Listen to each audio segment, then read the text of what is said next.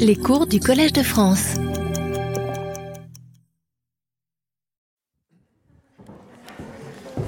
Ok. Bonjour à tous et bienvenue à ce second cours qui va traiter des oxydes lamellaires et leur évolution au fil des années. Et on va voir comment la chimie va tout simplement aider à ces transformations. Alors le cours aujourd'hui va se structurer de la façon suivante, c'est-à-dire je vais commencer dans la continuation du cours précédent et rappeler ou finir plus ou moins euh, tout ce qu'est les réactions redox, voire au niveau atomique et au niveau moléculaire. Et pour cela, bien, je me servirai tout simplement des euh, sulfures, des chlorures, des oxychlorures.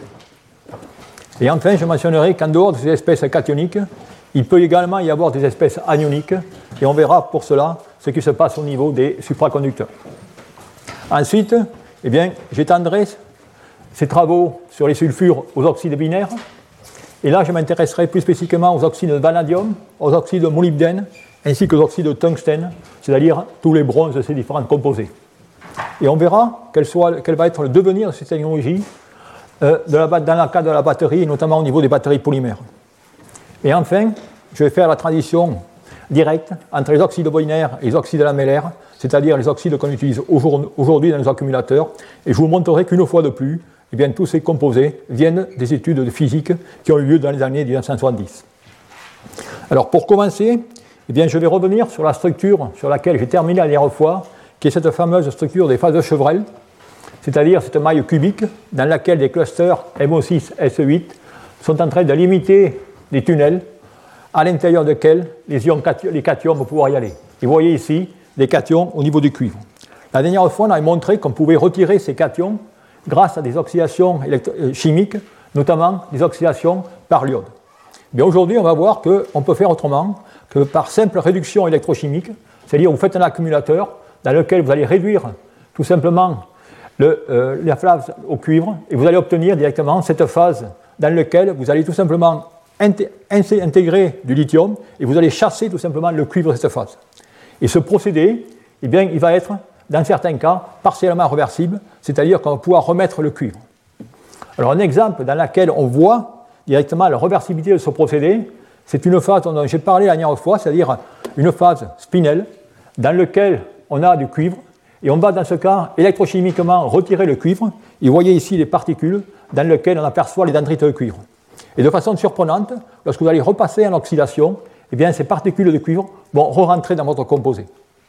Et ces propriétés ne sont pas seulement valables pour les sulfures, mais on peut également les voir dans certains oxydes, dont on avait démontré il y a une dizaine d'années la phase Cu233 avec 411, où là aussi, eh bien, euh, cette extraction de cuivre, cette réaction de déplacement se fait, je dirais, de façon assez spectaculaire.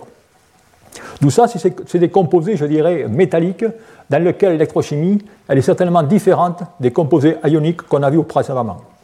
Et je voudrais, une fois de plus, illustrer le fait de pouvoir utiliser l'électrochimie comme spectroscopie dans cet exemple ou dans cette structure, qui est une structure de Fe 133, nobium 267, sélénium 10. Cette structure, comme on peut voir ici, elle est tout simplement constituée de deux chaînes prismatiques, les mêmes chaînes qu'on avait vues, rappelez-vous, la dernière fois dans le euh, trisélénure de nobium, avec à l'intérieur deux chaînes d'octaèdres qui contiennent, dans ce cas, les euh, NbO6 et FeO6. Si on regarde maintenant l'électrochimie de ce composé, eh bien, on voit directement la variation du potentiel en fonction du taux en lithium. Et je suis sûr je vous demande quelles sont directement la signification de A, B, C et D? Eh bien, vous allez tous me répondre, c'est les transitions de phase. Eh bien, non. Dans ce cas, vous faites des rayons X, vous ne voyez aucune transition de phase. Qu'est-ce qui se passe? C'est qu'on est dans ce cas de la réduction des propriétés redox à l'état moléculaire, et ce qu'on regarde directement, c'est tout simplement la structure électronique du composé. Et en effet, si je vous montre la structure de bande, dans laquelle je trace l'énergie électron-volt en fonction, dans ce cas, du vecteur de propagation, du vecteur d'onde, eh bien, vous voyez que j'ai quatre bandes. Les deux bandes qui sont relativement larges, A et C, qui correspondent tout simplement les bandes des orbitales D dans cette chaîne prismatique, et les bandes plus étroites, c'est dans ce cas tout simplement les bandes D associées à ces octaèdres. Eh bien, qu'est-ce qu'on fait Lorsqu'on va directement intercaler du lithium dans ce composé, on va tout simplement se ravir ou remplir ces niveaux électroniques, et on va dans ce cas décrire la structure de bande. Et là, ce que j'ai fait, j'ai simplement tracé la dérivée en fonction du potentiel. Et vous voyez que j'ai directement cette forme qui est la forme de structure de bande. On est dans un cas de composé métallique. Si je veux aller maintenant calculer, c'est-à-dire ces, densités d'état, ici, eh bien je fais tout simplement des mesures magnétiques, et à partir de ces mesures magnétiques, je peux en déduire le nombre d'électrons dans les différentes orbitales de euh, ces composés. Et c'est ainsi qu'on peut tout simplement remonter à la structure de bande. Mais dans ce cas, là, bien sûr, la prédominance du caractère électronique. Alors maintenant, on va voir l'autre exemple que je dirais à l'opposé, dans lequel on va maintenant considérer, je dirais, des niveaux atomiques. Et pour cela, eh bien, on va passer de composés qui sont des composés métalliques à des composés, je dirais, semi-conducteurs ou des composés isolants. Et le premier que je voulais traiter, eh c'est tout simplement cette oxychlorure FeOCl. C'est un composé dans lequel l'état d'oxydation du fer est à l'état plus 3, eh bien, lorsqu'on va faire une résolution électrochimique, pas de miracle, on va tout simplement réduire Fe plus 3 à 1 Fe plus 2. Et vous voyez que la structure dans laquelle vous avez les atomes de chlore qui sont en train de pointer dans l'espace Van der Waals. Et ce composé peut être utilisé pour, comme réactif de Fenton pour, tout simplement, dans ce cas, l'oxydation de euh, molécules organiques. En allant encore plus vers un caractère, si je peux dire, isolant, et puis on peut regarder maintenant les chlorures. Et les chlorures, un qui est relativement intéressant, c'est le trichlorure de ruthénium, comme indiqué ici. Alors ce composé, il a deux polymorphes, l'un qui est le polymorphe alpha et l'autre le polymorphe bêta, avec le polymorphe alpha qui est directement insoluble dans l'eau et par conséquent on peut faire de l'électrochimie avec. Et ce qui est intéressant, c'est que RuCl3, eh bien, on peut le décrire, vous avez la structure lamellaire, et maintenant si on veut mettre RuCl3 dans cette structure lamellaire, vous voyez que dans ce cas, dans les feuillets métalliques, vous allez avoir un tiers de lacune à ruthénium et deux tiers de ruthénium. Ça veut dire que pour un site, pour par ruthénium Cl2, on devrait pouvoir mettre en ce cas 1,5 lithium. Et si on fait l'électrochimie, on ne met pas 1,5 lithium, on en met seulement 1. La bonne et simple raison, c'est que dans ce cas, eh bien c'est le niveau atomique du ruthénium, ruthénium plus 3, ruthénium plus 2, qui va directement contrôler l'intercalation électrochimique en ce composé. Et c'est là, je dirais, la richesse de ces différents composés, notamment ces chlorures, qui sont des composés très intéressants, mais dont très peu ont été utilisés en raison de leur solubilité dans les milieux aqueux et également dans les milieux organiques. Et d'ailleurs, cette solubilité est un problème qu'on a adressé récemment dans le groupe, notamment Nicolas Dubouille, où, dans ce cas, eh bien, il a regardé des phases du type VCl3 ou V X3, dans lequel vous avez soit X, le chlore, le brome ou l'iode, eh bien, dans ce cas, a priori, si vous faites des mesures électrochimiques, ces composés sont solubles dans les électrolytes qu'on utilise. Eh bien, pour contourner ce point, ils ont utilisé dans ce cas des électrolytes super concentrés, c'est-à-dire des électrolytes de concentration 5e de lithium FSI dans du DMC, électrolytes dans lequel finalement la masse et le volume du sel est plus important que celui du liquide ou du solvant. Et grâce à cela, eh bien, on peut maintenant intercaler du lithium dans ces trois, euh, trois composés de vanadium, que sont le chlorure, le bromure ou l'iode. Et si on regarde effectivement ce qui se passe au niveau électrochimique, c'est-à-dire que dans ce cas, il n'y a rien de bien spécial, on peut faire des manips sophistiquées, comme indiqué ici dans la fonction des rayons X, mais on a tout simplement une réduction du vanadium plus 3 en vanadium plus 2. Alors cela est quand même intéressant, car on peut voir finalement l'effet de électronégativité dont je vous ai mentionné la dernière fois. En effet, si je regarde maintenant la différence au niveau du potentiel redox entre ces différents composés, dans lesquels je vais du, chlore au brome ou à l'iode, vous voyez qu'en ce cas, vous avez le potentiel qui baisse. Eh bien, tout cela est tout simplement relié à l'électronégativité de cet halogène. Et rappelez-vous, le diagramme d'orbital moléculaire que je vous ai mentionné, c'est tout simplement les niveaux Vx étoiles, c'est-à-dire les niveaux intelligents Vx, qui vont dans ce cas contrôler tout simplement la potentielle redox dans ces composés. D'où on a là une démonstration, je dirais, directe de l'effet d'électronégativité sur les potentiels redox, comme je vous avais annoncé auparavant. Alors ensuite, ces composés, on peut essayer de les faire cycler. Bon, là, bien sûr, ce n'est pas la, panacée, puisqu'on voit qu'il y a des chutes en cyclage formidables en fonction du nombre de cycles, pour la bonne simple raison, c'est que le fait d'utiliser effectivement ces électrolytes superconcentrés, bon, diminuer je dirais, la solubilité, mais à long terme, il y a quand même un certain aspect de solubilité. D'où voilà, si vous voulez, euh, ce que je voulais vous raconter sur ces euh, réactions d'insertion. Et alors, vous aurez bien remarqué que jusqu'à maintenant, je n'ai parlé que de cations. Et je ne voudrais pas surtout vous laisser partir sans vous dire que c'est la même chose pour les anions.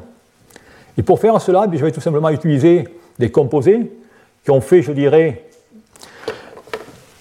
la beauté des recherches sur les physiciens dans les années 1985-1787, qui sont les superconducteurs à haute température critique. Et dans ce cas, eh bien, tous ces composés, comme on peut voir, que ce soit les phases IBAQO, ou 1, 2, 3, qu'on appelait à l'époque, ou les phases lantane-strontium, ou les phases bismuth, elles sont toutes non-stoichiométrie en oxygène. Et c'est cette non-stoichiométrie en oxygène qui, directement, contrôlait, comme vous pouvez voir ici, les propriétés supraconductrices, c'est-à-dire qu'on voulait avoir finalement un état d'oxydation du cuivre, pas de 2, mais de 2,15. Il y avait un nombre magique de 15 ou 16 euh, trous par euh, cuivre. Eh bien, la question, c'est comment on pouvait directement, à l'époque, eh bien, changer ce degré d'oxydation dans ces composés. Eh bien, là aussi, ça s'est fait de façon électrochimique, et c'est d'ailleurs une équipe de Bordeaux qui a réalisé cette, expérience, où on a pris une phase directement, l'antenne 2 CiO4, qui est une phase qui, dans ce cas, eh n'est pas du tout supraconductrice. Et qu'est-ce que vous faites? Dans ce cas, on fait une oxydation électrochimique qui va permettre, dans ce cas, de rentrer de l'oxygène dans cette structure et obtenir 4 plus delta, et grâce à cela, eh bien, on passe d'un comportement, je dirais, isolant à un comportement supraconducteur. Donc tout cela pour vous montrer effectivement qu'en utilisant l'électrochimie, eh bien, on peut non seulement ajuster, bien sûr, les degrés d'oxydation au niveau cationique, mais on peut également ajuster les propriétés euh, physiques de ces matériaux, et on peut faire ça au niveau des propriétés supraconductrices, mais également au niveau des propriétés magnétiques, où on peut directement changer les interactions entre les différents cations. D'où pour vous montrer réellement quel est, je dirais, l'apport de l'électrochimie dans la chimie des matériaux, au niveau de l'application euh, pour tout ce qui est stockage, mais également des propriétés euh, physiques intéressantes. D'où, ayant fait cela maintenant, eh bien, je vais passer de mes sulfures binaires à mes oxydes. Alors les oxydes, eh bien, là, ça va être un travail, je dirais, un champ de travail relativement difficile, pour la bonne et simple raison c'est qu'il est complexe de pouvoir obtenir des structures lamellaires. Pour la bonne et simple raison, c'est que dans ce cas, eh bien, on va avoir trop de répulsion entre les feuillets métalliques, comme indiqué ici, dues aux répulsions entre delta minus et delta minus des deux oxygènes directement sur deux. C'est pour ça que pour directement réussir dans cette tâche, eh bien, il faudra prendre des composés dans lesquels les états d'oxydation sont relativement élevés. Et c'est la raison pour laquelle vous allez directement voir ici qu'on a utilisé, dans ce, cas, V2O5, molybdène plus, euh, plus 6, ou alors également tungstène plus 6, ou molybdène plus 5. Donc voilà à peu près les composés. Alors la difficulté de tout ça, c'est que la conductivité électrique de ces composés n'est pas terrible, alors que rappelez-vous, je vous dis qu'il faut la conductivité électrique. La diffusion ionique est beaucoup plus faible que dans le cas des sulfures, on est en train de comparer à 10-9, 10-10 versus 10-7. Les potentiels redox, mais généralement, ils sont très supérieurs. Ça veut dire qu'en ce compte-là, il va falloir des électrolytes qui vont résister à l'oxydation et ainsi de suite. Et enfin, je dirais la panacée, c'est qu'on a des cations à haut état d'oxydation, d'où par conséquent ils vont pouvoir se réduire, et ça va être d'une complexité énorme. Alors pour vous montrer cette complexité, je crois que le meilleur exemple, c'est tout simplement de regarder les composés au vanadium. Alors pour regarder ces composés au vanadium, bien là, on va pouvoir changer d'état d'oxydation de plus 5, plus 4 à plus 3. Et ce que j'ai tracé ici, ce n'est rien d'autre que le rapport du cation, selon qu'on soit vanadium plus 3, vanadium plus 4, vanadium plus 7, par rapport à l'oxygène. Et vous voyez qu'on a directement, dans ce cas, ces valeurs qui vont nous déterminer, ou nous dire, ou nous guider pour savoir si, dans ce cas, cet ion ira en site octaédrique, tétraédrique. Et bien sûr, lorsque cette valeur est relativement faible, eh bien, il y aura une préférence pour les sites tétraédriques. Eh bien, lorsqu'on regarde ce qui se passe dans le cas du vanadium, bien, vous voyez toutes les possibilités que l'on a. On a, si je prends du vanadium plus 3, bon, dans ce cas, c'est relativement simple, j'ai un octaèdre régulier. Ensuite, si je vais du vanadium plus 4, eh bien, je vais pouvoir avoir octaèdre ou alors pyramide à base de carré, on le verra par la suite. Et malheureusement, rappelez-vous, V2O5, V plus 5, eh bien là, on a toute une panoplie de possibilités avec de l'octaédrique, du prismatique, et voire même du tétraédrique. Et ce qu'il faut vous rappeler, ça c'est important pour ceux qui font la chimie du solide, c'est que le, degré d'oxydation, lorsqu'il augmente, eh bien, on a toujours le caractère covalent, c'est-à-dire qu'on va avoir des oxydes qui vont être acides, et le nombre de coordinations va diminuer. Donc voilà, si vous voulez, la, difficulté que l'on va rencontrer par la suite lorsqu'on va étudier ces différents types d'oxydes vis-à-vis de l'intercalation du lithium, parce que rappelez-vous, dans l'intercalation du lithium, je vais tout simplement réduire de plus 5 à plus 4 à plus 3, avec des transitions qui ne seront pas possibles. Nous voyons ce qui se passe sur B2O5, qui, comme vous le verrez par la suite, a été un matériau qui a, quand même été, ou a été, je dirais, utilisé industriellement, la complexité. Alors si je regarde l'intercalation du lithium dans B2O5, d'abord la structure de B2O5, qu'on va pouvoir ici, eh bien, il s'agit d'une structure lamellaire avec l'entassement des feuillets le long de l'axe C de cette structure orthorhombique. Et dans ce cas, vous voyez qu'on a tout simplement des euh, bipyramides à base carrée qui vont partager sommet et arête dans chacun de ces feuillets.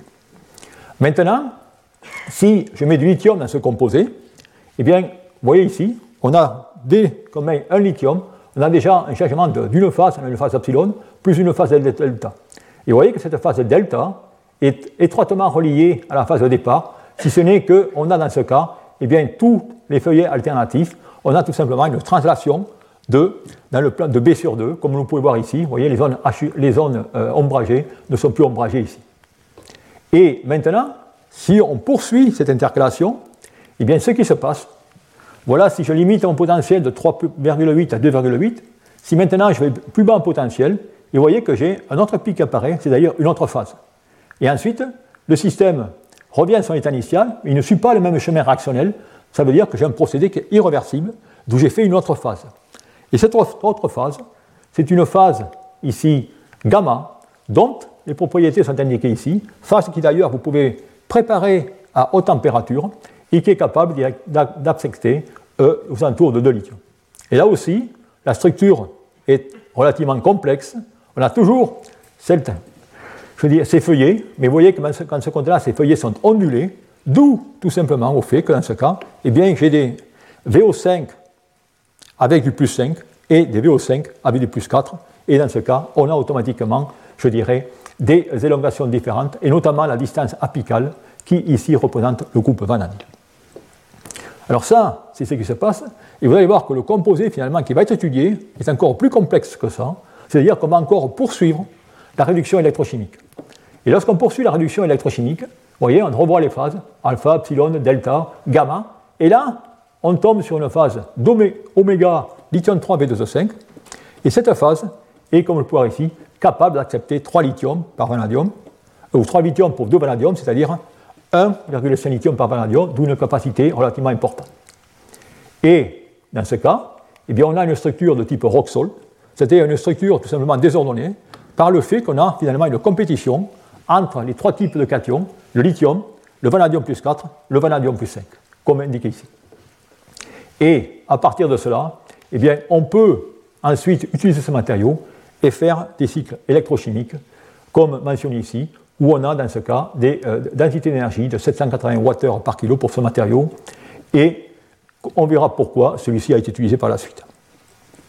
Alors bien sûr, parlant de B2O5, eh bien, je vous ai mentionné que ce matériau pouvait se faire par des méthodes haute température, mais il peut également se faire par des méthodes basse température, et notamment par des méthodes sol-gel, ou dans ce cas, on peut partir tout simplement de métavalente d'ammonium, et euh, pour euh, faire cela, eh bien, on peut, dans ce cas, à partir d'un seul, d'un sel, d'un solvant, on peut tout simplement préparer un gel, et ce gel, eh bien, on va pouvoir tout simplement le sécher différemment pour obtenir ces différents types, je dirais, de morphologie. Si on fait un séchage via solvant, eh bien, on va obtenir un zéro gel, et si on fait tout simplement un séchage sous euh, supercritique, eh bien, on a un aérogel, dont, vous voyez ici, les volumes de porosité sont totalement différents. Mais ce qui est intéressant, c'est qu'on obtenu la structure B2O5 auparavant. Vous voyez maintenant qu'on a des bicouches de B2O5 avec, entre les feuillets, soit des molécules d'eau ou autres. Et ces composés eh bien, ont suscité un grand intérêt au niveau électrochimique, puisqu'ils présentent, comme on peut voir ici, des capacités exacerbées par rapport même à la structure W-I3B2O5. Et si on regarde finalement sur ce graphe où on, met clairement quelles sont les valeurs, eh bien on s'aperçoit que ce V2O3 aérogel eh bien, a des propriétés, je dirais, électrochimiques intéressantes. La difficulté, c'est que l'on ne comprend pas le mécanisme et d'autant plus, c'est que lorsqu'on a tout simplement toute cette porosité, eh bien, un tel matériau n'a pas beaucoup d'intérêt pour une batterie, car on est en train de mettre la neige dans l'accumulateur. Ce qu'on veut, c'est la densité. D'où euh, le message, c'est que dans le domaine des batteries, on n'aime pas tellement les pores. On n'aime pas tellement l'espace vide. On veut des matières relativement denses qui peuvent nous donner tout simplement de la capacité. Et en plus, comme il y a toute cette surface exacerbée, il y a pas mal de réactions catalytiques lors du cyclage qui font en sorte que les tenues, euh, ne sont pas terribles. Donc voilà, si vous voulez, ce matériau. Alors ensuite, eh bien, euh, les chercheurs ont essayé d'améliorer ces propriétés de tenue en cyclage en faisant des substitutions. Et une substitution qui a été effectuée, ça a été tout simplement la substitution du euh, vanadium par le molybdène. Alors lorsqu'on fait cette substitution, c'est-à-dire qu'on remplace un élément qui est plus 5 par du molybdène plus 6. Et dans ce cas, eh bien, on a tout simplement un domaine dans lequel j'ai tout simplement une maille orthorhombique jusqu'à 0,4 et ensuite on passe en monoclinique. Et le fait de pouvoir changer de MO avec MO6 et V5 on va introduire bien sûr la même quantité de charge 4 avec le vanadium pour balancer la charge. Et dans ce cas, on va directement changer de structure et penser à une structure dans laquelle on va avoir des feuillets avec tout simplement des empilements ou des agencements d'octaèdres avec euh, partageant des arêtes et ainsi de suite. Au niveau électrochimique, eh bien, cette substitution n'empêche pas la formation de la phase oméga. Par contre, eh bien, elle va supprimer beaucoup de transitions pour atteindre cette phase oméga. C'est-à-dire qu'on a dans ce cas des comportements beaucoup plus lisses au niveau des courbes électrochimiques. Tout ça a un avantage au niveau des transitions de phase. Cependant, on est en train de remplacer le vanadium par le molybdénone, qui est un élément très lourd, d'où par conséquent, on va perdre en capacité, d'où la densité d'énergie, et c'est la raison pour laquelle on passe de 790 à, je dirais, 510 euh, Wh par kilo. Donc voilà, si vous voulez, ce composé euh, qui est MoV2O5. Alors ensuite, un autre composé qui a fait, je dirais, beaucoup, le sujet de beaucoup d'études, est une phase au vanadium que l'on connaît sous le nom de lithium V38. Et là aussi, ce composé a été préparé par Solgel, comme indiqué ici, ou alors tout simplement par une méthode céramique à partir de B2O5 et lithium de CO3. La structure que l'on projette ici, je dirais, le long de l'axe B, bien, une fois de plus, est constituée de feuillets, avec, dans ce cas, vous voyez très bien les doubles chaînes je dirais, euh, d'octaèdres qui partagent des arêtes et des sommets, ainsi que dans ce cas, la double chaîne constituée directement de bases prismatiques carrées. Ce composé au niveau électrochimique eh bien, a le comportement indiqué ici, et là aussi, vous voyez, on peut mettre avec certaines transitions de phase jusqu'à 3 lithiums euh, par unité moléculaire. Dans ce cas, bien, on obtient la structure lithium 4 avec 3,8, qui est une structure rock salt, qu'on peut décrire dans euh, ce schéma indiqué ici, où tous les octaèdres vont partager dans ce cas des plans carrés et des arêtes. Et la capacité de ce composé, malgré qu'on ait des capacités exacerbées en laboratoire, nous donne, je dirais, des capacités limitées au niveau euh, performance. Donc tout ça pour vous montrer finalement la richesse de ces, euh, de ces, oxydes de vanadium. Et pour montrer cette richesse, eh bien, je vais encore vous présenter une propriété spécifique supplémentaire c'est que finalement leur stoichiométrie en oxygène qui est aussi très différente. Et pour ce faire, je vous montre ici tous les composites qui peuvent exister avec cette stoichiométrie en oxygène qui est différente. Vous pouvez avoir la phase V6 au 13 que j'ai mentionné, ou que j'ai mentionné, la phase V3 au 7, la phase V4 au 9, et ainsi de suite. Et vous voyez que ce cas, eh bien, euh, elles sont toutes obtenues à partir d'un dénominateur commun, finalement, qui va être la décomposition du euh, l'ammonium indiqué ici, pour vous donner à 300 degrés la phase B2O5. Celle-ci peut vous donner, en travaillant sous argon ou sous atmosphère réductrice, cette phase B6O14, puis la phase B6O17, et ainsi de suite. Vous voyez que dans ce cas, il y a une richesse de matériaux que l'on peut obtenir. Alors, toutes ces phases eh bien, ont des stoichiométries en oxygène légèrement différentes. Leur structure, je dirais, elle est relativement complexe, mais elle peut se déduire par différentes opérations de cisaillement à partir de la phase, je dirais, aéro 3, qui n'est rien d'autre qu'une structure perovskite dans laquelle vous avez enlevé l'élément qui est A, et on peut obtenir par des, réactions, par des pannes de cisaillement, par exemple ici, je peux tout simplement enlever un plan d'oxygène, le plan 2,0,0, et ensuite je peux fermer la structure en un glissement selon l'axe 0, 1, 0, et vous voyez que vous obtenez la phase V2O5. De la même façon, je peux prendre cette phase V2O5, et je peux, dans ce cas, faire de nouveau, dans ce cas, euh, un cisaillement tous les trois plans 0, 2, 0, et je peux obtenir, dans ce cas, la phase V6O13.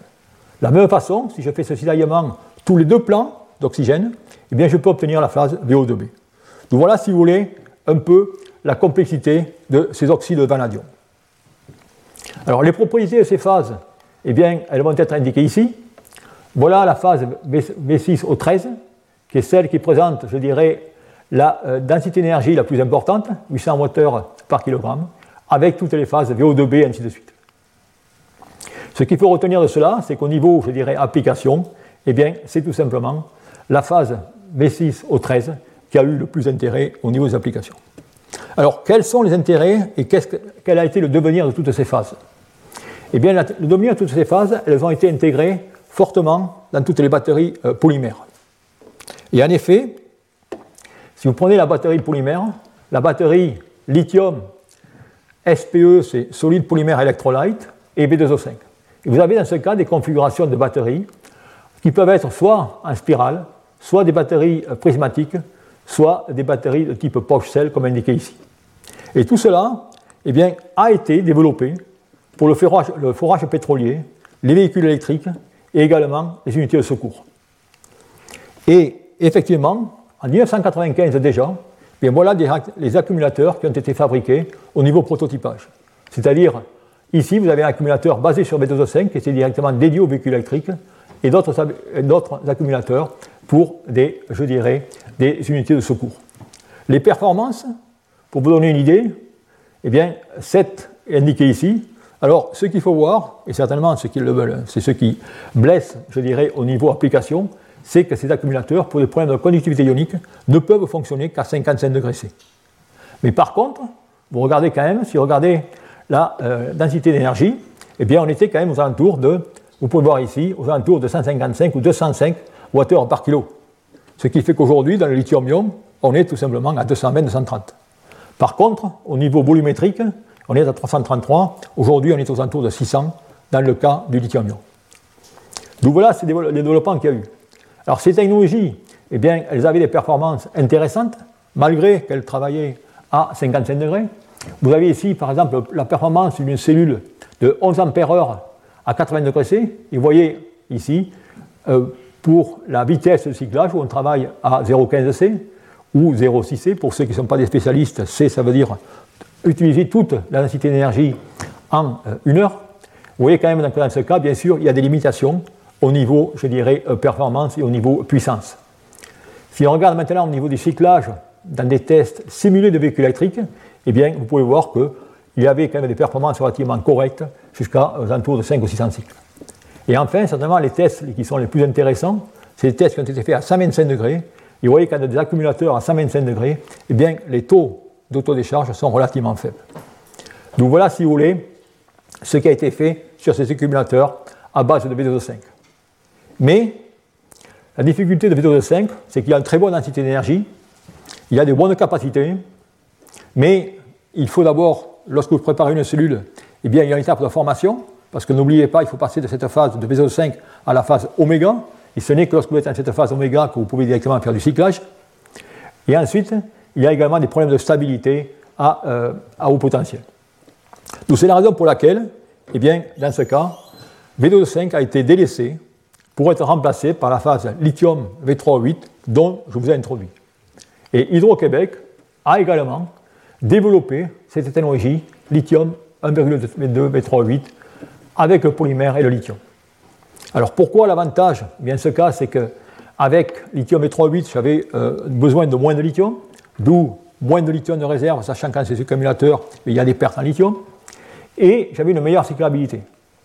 Cependant, avec lithium B38, eh bien, il y a une réactivité au potentiel, et surtout, il y a une dissolution du vanadium lors du cyclage. Donc c'est la raison pour laquelle, finalement, après peut-être 30 ans de recherche, eh Hydro-Québec a décidé de se retirer de la technologie euh, polymère et en créant une filiale qui était la filiale Avestor. Et cette filiale Avestor a développé la technologie lithium V38 et a introduit en 2002, formé en 2001, introduit en 2002 la technologie basée sur lithium FiPo4.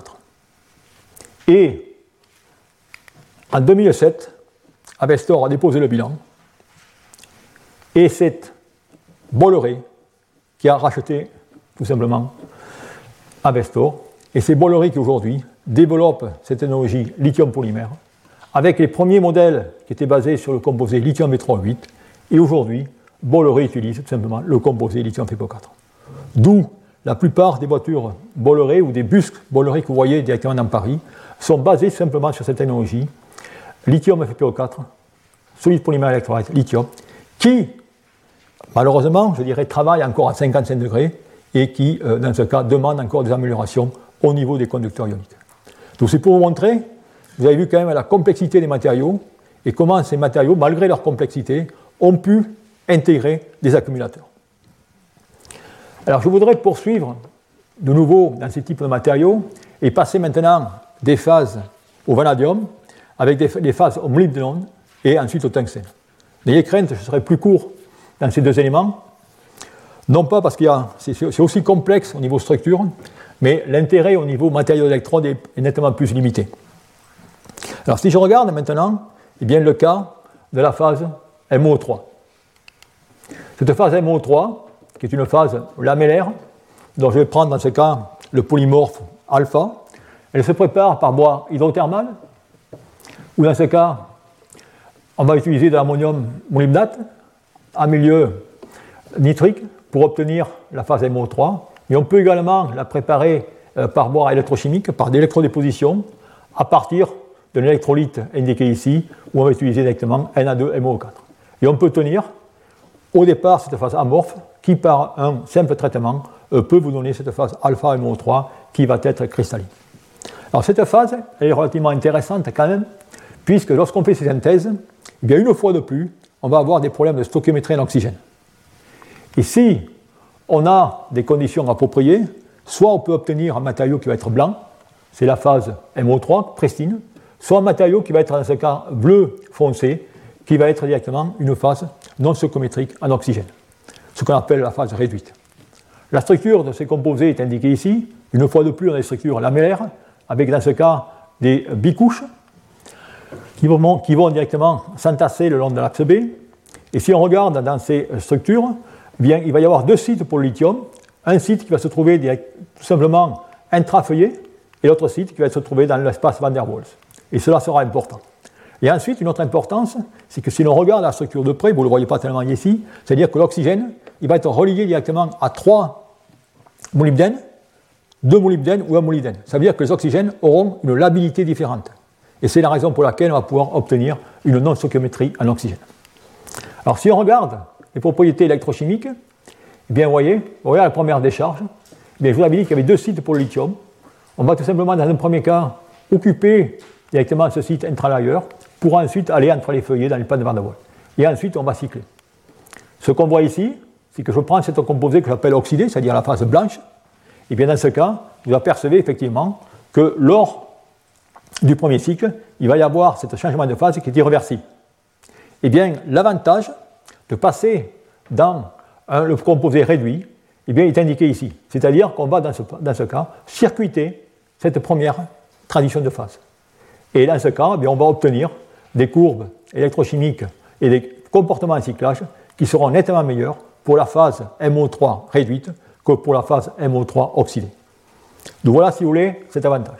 Et bien sûr, ce matériau, comme je vous l'ai mentionné, lorsque vous passez tout simplement de l'état, je dirais, oxydé, MO3, à l'état réduit, eh bien l'état oxydé est blanc et l'état réduit est bleu. D'où, automatiquement, ça doit vous souligner quelque chose. Ça veut dire que ces matériaux eh bien, vont pouvoir être utilisés comme électrochrome. Et d'ailleurs, MO3 a été utilisé pendant un moment comme électrochrome. Alors ensuite, eh bien, on a des matériaux qui sont des structures aussi compliquées, que j'appellerais les structures de type rutile, ou les, excusez-moi, les structures de type tungstène, où dans ce cas, eh bien, je vais voir aussi un autre matériau à l'état d'oxydation élevé, dans lequel c'est WO3, qui peut avoir des structures, là aussi, plusieurs polymorphes, cubiques ou, ou euh, hexagonales. Et dans le cas d'hexagonal, vous voyez ici, ces tunnels trigonales prismatiques qui vont accueillir les ions lithium. Et ce matériau, eh bien, là aussi, il va tout simplement changer de couleur. En effet, lorsque vous allez faire une décharge électrochimique, vous allez passer, comme vous pouvez voir, d'un matériau qui est transparent à un matériau qui va être coloré et à un matériau qui va être transparent. Et c'est la raison pour laquelle la plupart des dispositifs électrochromes de nos jours utilisent directement WO3 comme matériau de cathode. D'où, vous voyez qu'en ce cas, eh bien, on n'a pas besoin, et pourquoi ces composés finalement sont intéressants Pour la bonne et simple raison, c'est que d'un point de vue électrochimique pour les batteries, mais ils ont sans intérêt, puisqu'ils utilisent le tungstène ou molybdène, qui sont des substances, je dirais, très lourdes, d'où les capacités sont très faibles, elles ne dépassent pas les 40 ou 50 mA par gramme. Par contre, eh bien, elles peuvent être utilisées pour des batteries optiques, où là, un changement faible, je dirais, de concentration peut vous apporter ces changements de couleur et euh, ces performances au niveau électrochimique. Voilà. Et enfin, je vais terminer, comme je l'ai mentionné, c'est pour les, phases de structure de type rutile, qui sont les phases MO2, comme indiqué ici, où on a, dans ce cas, cette structure rutile, une fois de plus, des chaînes d'octaèdres liées par les arêtes et par les sommets, avec, dans ce cas, on voit bien les tunnels 1-1-1, dans lesquels on pourra aller se loger les différents cations. Les comportements sont euh, mentionnés ici, c'est-à-dire que dans ce cas, eh bien, on a tout simplement la structure RiO2 avec l'intercalation du lithium, MO2 également, et notez que ces composés vont intercaler aux alentours de 1,2 volts, voire même 0,7 volts pour WO2. Alors je vous mentionne cela car on va y revenir très prochainement dans le cas des batteries à ion lithium.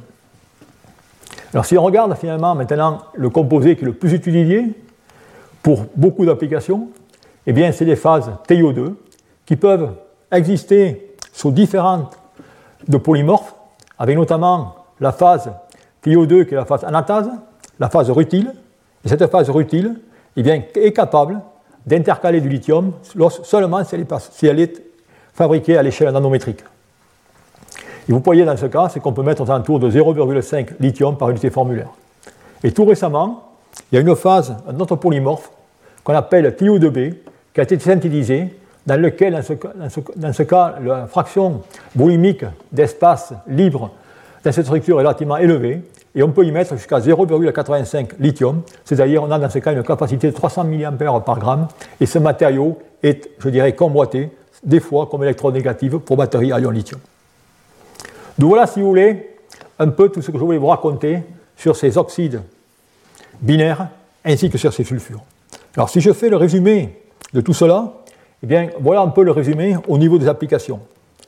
Rappelez-vous, je vous ai montré directement l'utilisation des calcogénures par Exxon, par Bell Labs et par Molly.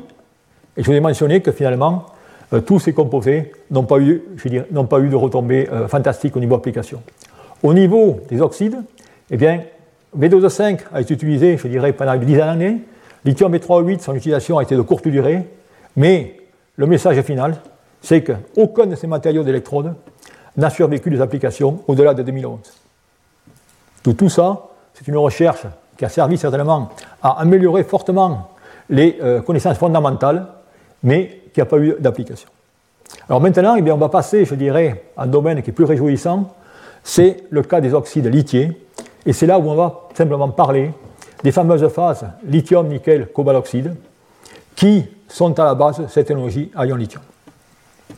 Alors ces phases, une fois de plus, vous allez voir, elles sont arrivées dans le domaine des batteries grâce aux physiciens. Car en effet, dans les années 1970, le magnétisme était très fort et on s'intéressait fortement au couplage magnétique dans différents oxydes. Et c'est la raison pour laquelle le système lithium-NiO2 a été étudié. Et vous voyez ici des travaux de Verbet, par exemple, ou de Dyer en 1954, où ils ont essayé finalement de balayer ce diagramme pour trouver quelle phase existait. Alors, dans ces phases, dans ces solutions solides, eh bien, dans ce cas, elles peuvent être décrites directement comme dérivant des empilements ioniques de type CFC. Alors maintenant, si on travaille dans ces solutions solides à des taux de lithium relativement faibles. Eh bien dans ce cas, on a un désordre total entre le lithium et le nickel, ce qui fait qu'on a une structure de type rock-salt, comme indiqué ici. Maintenant, si on augmente la quantité de lithium, eh bien automatiquement, pour avoir cette neutralité de charge, je vais créer tout simplement du nickel plus 3. Et lithium et nickel plus 3, on y reviendra par la suite, ont des rayons ioniques différents. Donc par conséquent, ils vont maintenant commencer à se répertorier dans cette structure 3D pour donner, dans ce cas, la structure lamellaire du type alpha NiFO2, qui est tout simplement la structure de lithium NiO2, comme vous pouvez voir ici. À la même époque, eh là aussi, notamment Jean Godinov, s'intéressait à ces propriétés magnétiques et ont décidé d'explorer maintenant le système lithium oxydo-cobalt. Et par une approche purement céramique, eh ils ont établi le diagramme de phase. Ils ont montré qu'on avait également au départ une structure cubique et ensuite on avait tout simplement une structure lamellaire de type lithium-CO2, dont la structure est indiquée ici. Alors pourquoi les physiciens s'intéressaient à cela? Eh bien à l'époque, c'était, je dirais, à l'époque de Jean Godinov, on était en train de regarder les interactions entre les différents cations au sein d'une structure, et ces composés étaient intéressants, car c'était des composés, je dirais, métalliques, dans lesquels, tout simplement, il y avait possibilité d'avoir des cations à l'état d'oxydation plus 2 et à l'état d'oxydation plus 3. Et à l'époque, il y avait une théorie qui était la théorie du double échange de Zener, qui, dans ce cas, eh bien, prédisait que si on avait deux sites ou deux valences du cation pour le même site, dans un composé métallique, eh bien, on pourrait certainement obtenir du ferromagnétisme. Donc voilà pourquoi, si vous voulez, eh bien, ces composés ont été fortement étudiés. alors, pas une surprise, c'est John Godinov qui a étudié le magnétisme de ces composés, et c'est John Godinov qui, dix ans après, eh bien, a tout simplement proposé d'utiliser ces phases lithium NiO2 ou lithium CO2 comme matériau d'électrode pour batteries à ion lithium. Et ici, vous voyez le brevet qui a été déposé en 1980, où effectivement, il mentionne la possibilité d'utiliser ces composés comme matériau d'électrode. Alors, bien sûr, cela est intéressant, mais tout le monde, à l'époque, regardez, 1980, on rêvait encore du matériau lithium, et si on regardait les performances qu'il avait rapportées, eh bien, les performances, si je peux dire, ne faisaient pas sauter au plafond. Hein. C'est-à-dire qu'on avait des courbes électrochimiques de ce type, avec, certes, un potentiel relativement élevé, mais une fenêtre potentielle relativement large, 0,8 volts, avec des, des, courbes, je dirais, qui étaient avec des transitions. Tout ça.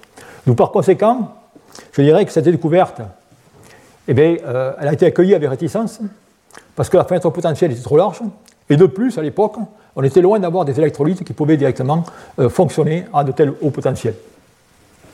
D'où il y a eu un temps de latence avant que cette découverte soit réellement appréciée. Alors en même temps, et de façon parallèle, il y a une autre découverte qui s'est faite sur des composés d'insertion, mais cette fois pas du côté de la positive, mais du côté de la négative.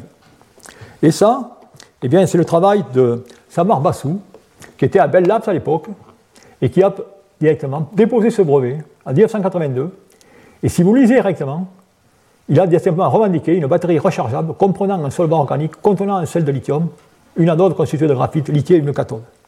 C'est-à-dire que cette personne avait déjà conçu cette, cette batterie à ion lithium. Et ce qui est intéressant, c'est une personne qui a été oubliée dans la littérature. Pourquoi? Je n'en sais rien. Ensuite, il y a un Français, chercheur français, qui est, Richard, euh, qui est euh, Rachid Yazami, qui, également en 1983, avait de nouveau écrit un papier sur l'utilité ou la possibilité d'utiliser une électrode négative dans un accumulateur polymère.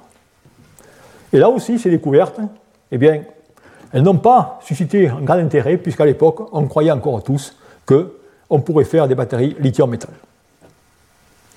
Alors, cette, finalement, poursuite de ces événements, eh bien, c'est là où on voit la contribution du euh, prix Nobel qui est Akira Yoshino, qui, lui, en 1983, eh bien, a, décidé de faire des batteries lithium-ion.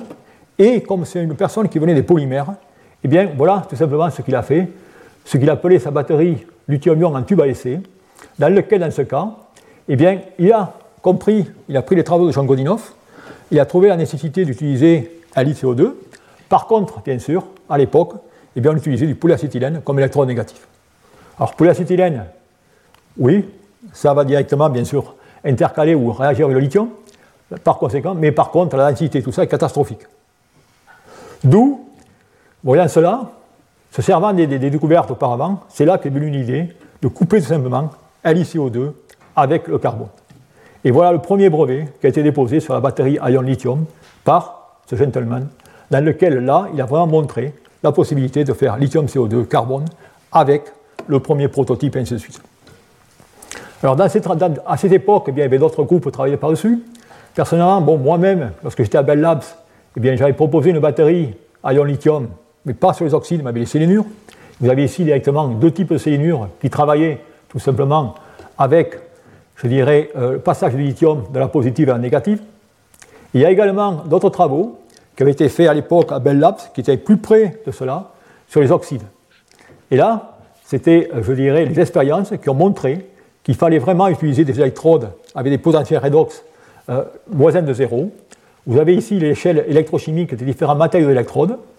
Et pour faire une batterie à ion lithium, eh bien, automatiquement, il vous faut un potentiel très élevé. Donc, il vous faut un matériau très oxydant et un matériau très réducteur.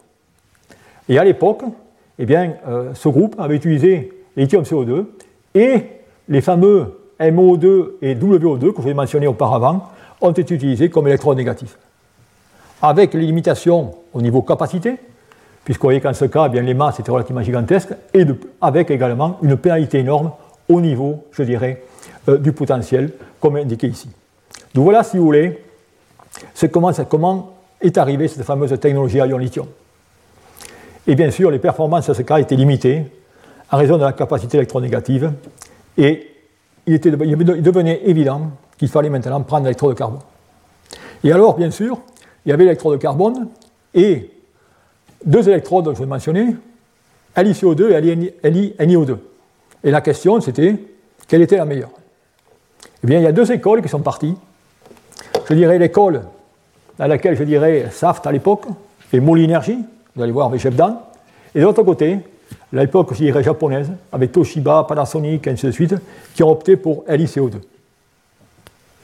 Et les travaux sont développés dans ce domaine, et je vous présente ici les premiers résultats qui ont obtenus à Molinergie en 1989 par Jeff où il montrait finalement les courbes électrochimiques que vous connaissez maintenant bien de lithium NiO2, avec dans ce cas du carbone, pas du graphite, mais du, carbone désordonné, et vous voyez directement les courbes de cyclage qu'il obtenait.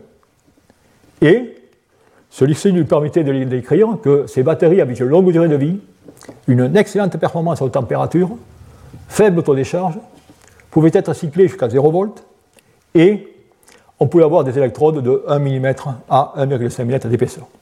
D'où Jeff concluait, cette technologie est bien adaptée aux applications grand public et partie dans le prototypage de cette, technologie. Une fois de plus, un problème. Le problème, eh bien, il provient de la sécurité. En effet, lorsque vous faites ces accumulateurs, eh bien, vous avez la courbe électrochimique, et après, ce que vous faites ici, c'est un test qu'on appelle Spot-Walder Pulse, c'est-à-dire qu'à ce compte-là, du côté de l'électrode positive, vous allez directement envoyer un courant, un point de chauffage, pour, pour savoir directement la teneur de cet accumulateur. Et ce qui s'est passé, c'est que lorsque directement vous êtes à 3,3 ou 3,4 volts, eh bien, dans ce cas, vous avez tout simplement une explosion. Alors que dans le cas du système LiCO2, eh bien, cette explosion, si elle arrivait, elle était à des X beaucoup, plus, différents. Tout par conséquent, les études qui ont suivi, c'était de voir parmi les différents oxydes, lequel est le plus stable et le plus sécuritaire euh, pour les utilisations. Et ici, on compare des mesures directement de perte en masse, c'est-à-dire dégagement d'oxygène, de ces matériaux lorsqu'ils sont dans leur état délitié, c'est-à-dire que lorsque le X est très faible. Et ce que vous voyez ici, finalement, c'est cette, cette en masse, et vous avez tout simplement ici les différents pics qui correspondent à la fonction de la température. Et vous voyez que le départ d'oxygène eh bien, arrive le plus rapidement dans le cas de lithium NiO2 par rapport à lithium CO2 et par rapport à lithium manganèse oxyde. D'où par conséquent, eh bien, voilà l'aspect sécuritaire de ces composés. Alors cet aspect sécuritaire, on peut le comprendre de la façon suivante. Voilà ce qui se passe dans l'accumulateur. Je pars de ma structure lithium MnO2, je vais charger avec une capacité, bon là je vais directement jusqu'à voisin de 0, j'ai des capacités relativement importantes, mais j'obtiens la structure O1, elle y a un 2 Et lorsque je prends ces composés, eh bien, il y a une décomposition exothermique, c'est-à-dire avec oxygène et automatiquement chaleur, qui va faire en sorte de déclencher, je dirais, la combustion de l'électrolyte et ainsi de suite. Et on aura un emballement thermique. Donc c'est la raison pour laquelle eh bien, on ne peut pas utiliser euh, ces matériaux d'électrode à très haut potentiel. Et c'est la raison pour laquelle eh bien, les, compagnies qui avaient au départ prédit d'utiliser lithium NiO2 comme électrode positive ont été obligées d'abandonner cette technologie pour se rabattre sur la technologie LiCO2. Et cette technologie lithium-CO2, eh bien ça c'est celle que vous utilisez aujourd'hui, et les premiers accumulateurs, eh bien, pour ces problèmes de stabilité, eh bien, étaient limités, comme vous le pouvez voir ici, aux alentours de 4,2 volts. Ça veut dire qu'on utilisait 0,5 lithium, qui est seulement 50% de la capacité de ces accumulateurs.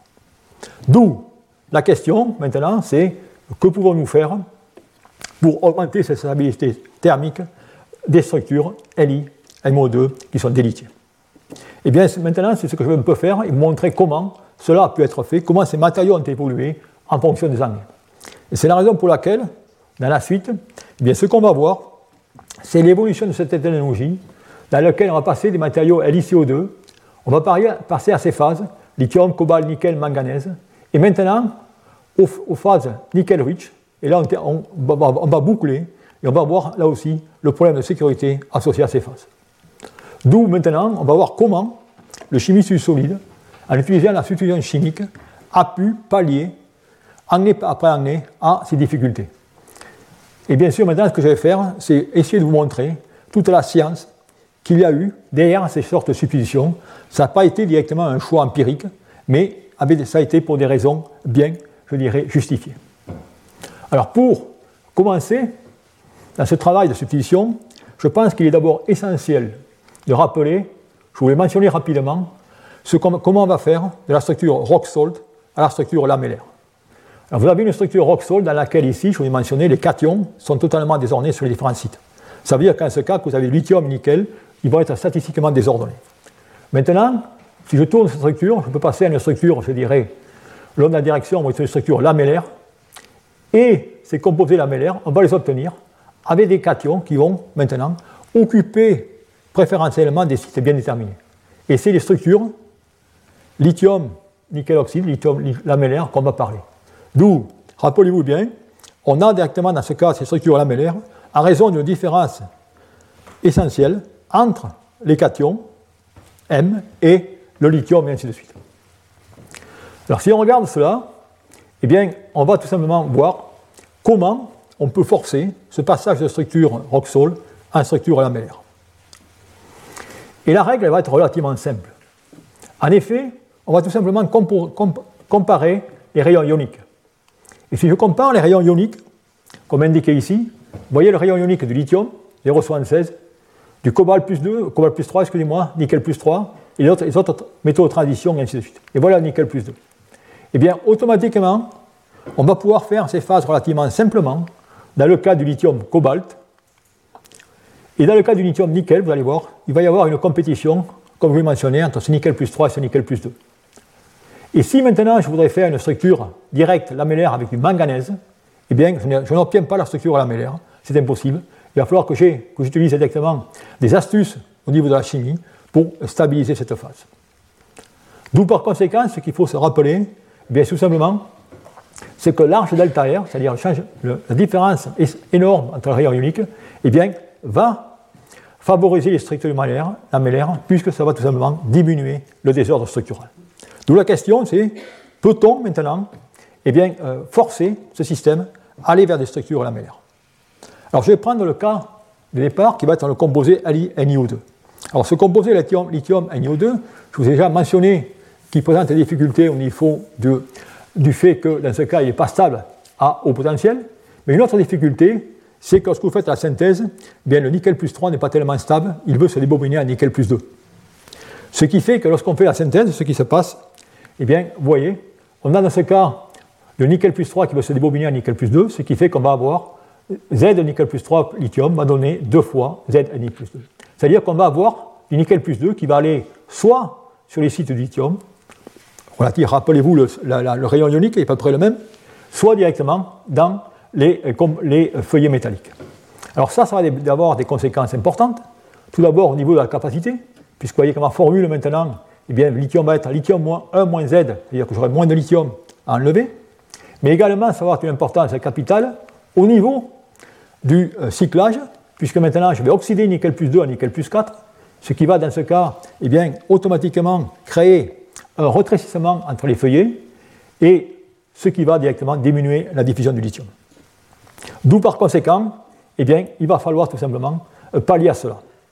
Alors pour pallier à cela, eh bien, on peut avoir essayé d'utiliser des synthèses, je dirais, astucieuses, dans différentes atmosphères, ainsi de suite, et c'est ce qui a été fait, où vous voyez que dans ce cas, j'ai mis euh, toute une série de synthèses, et je peux en mettre bien davantage, qui ont été réalisées sous des atmosphères, euh, je dirais, oxydantes, et où, dans ce cas, il se trouve finalement que cette méthode, qui consiste à combiner de l'oxyde nickel avec lithium de zo sur l'atmosphère oxydante, qui nous permet d'obtenir des phases, je dirais, euh, qui contiennent très peu de nickel plus 2, comme indiqué ici.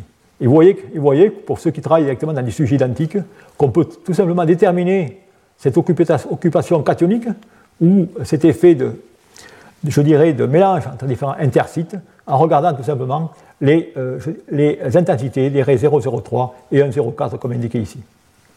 Et lorsqu'on a, dans ce cas, des conditions correctes, eh on peut arriver à synthétiser des composés qui sont vraiment stoichiométriques en nickel, avec très peu de nickel plus 2, et voyez directement, il y a ces euh, nuits et jours en termes de performance entre ces différents matériaux.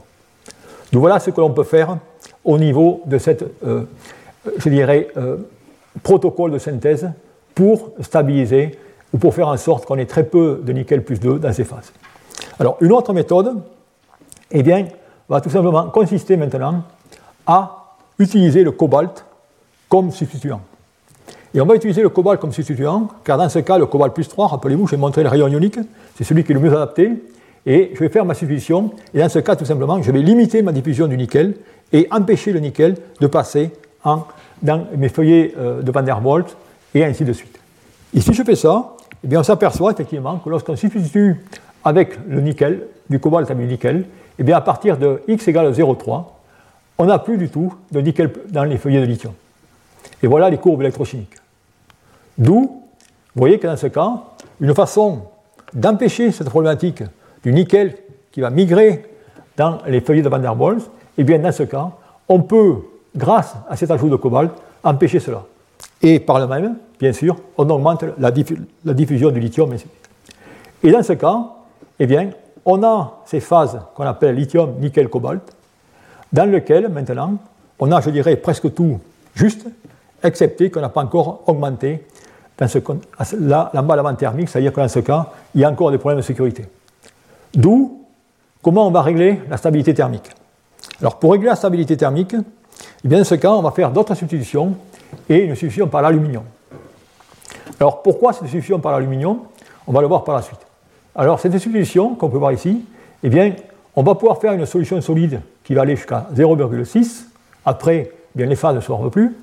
Et ce qu'on a observé, c'est que si maintenant on met aux alentours de 0,06 ou 0,1 aluminium, vous voyez qu'en ce cas, la courbe électrochimique change drastiquement. On n'a plus toutes les transitions de phase et on a, dans ce cas, une courbe beaucoup plus continue. Et le fait de mettre l'aluminium, eh qu'est-ce que ça va faire? Ça va faire en sorte que ça va diminuer la quantité de lithium que vous allez pouvoir retirer de votre structure. Ce qui fait qu'à l'état chargé, eh il me restera encore des quantités de lithium que vous ne pouvez pas sortir parce que je n'ai rien euh, comme métaux 3D à oxyder. D'où par conséquent, je vais, par cette substitution avec l'aluminium, eh bien, augmenter la stabilité de ce composé en température. Et ça, vous le voyez très bien lorsqu'on regarde directement ces courbes dans lesquelles je mesure, dans ce cas, les comportements par DSC, par mesure calorimétrique, les delta H de réaction. Mais vous voyez qu'en ce cas, lorsque je passe avec l'aluminium, eh bien, je shift d'abord le départ d'oxygène à plus haute température et le delta H est beaucoup plus faible. D'où, voilà si vous voulez, comment on peut faire ça. Alors enfin, finalement, je vous ai montré le bénéfice d'avoir le cobalt, je vous ai montré le bénéfice d'avoir l'aluminium, et ensuite, qu'est-ce qu'ont fait les chercheurs? Eh Bien, ils ont tout simplement, vous allez voir ici, mélangé les trois composants, c'est-à-dire nickel, cobalt et aluminium, c'est-à-dire pour essayer d'avoir le meilleur des mondes.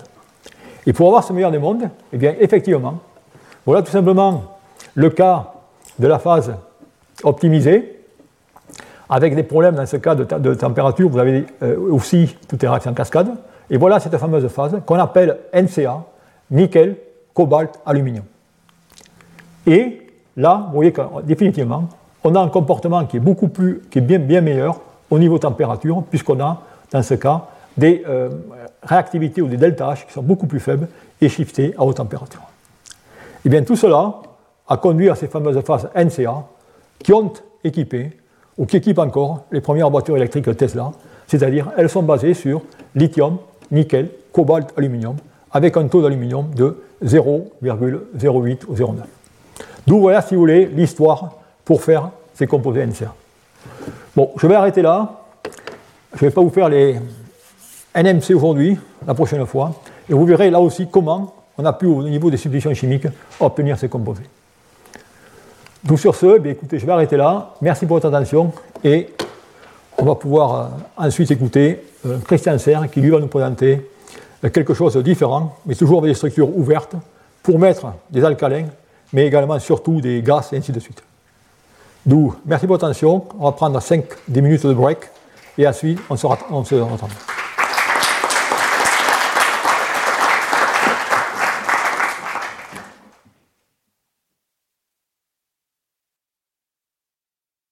Retrouvez tous les contenus du Collège de France sur www.colège-2-france.fr.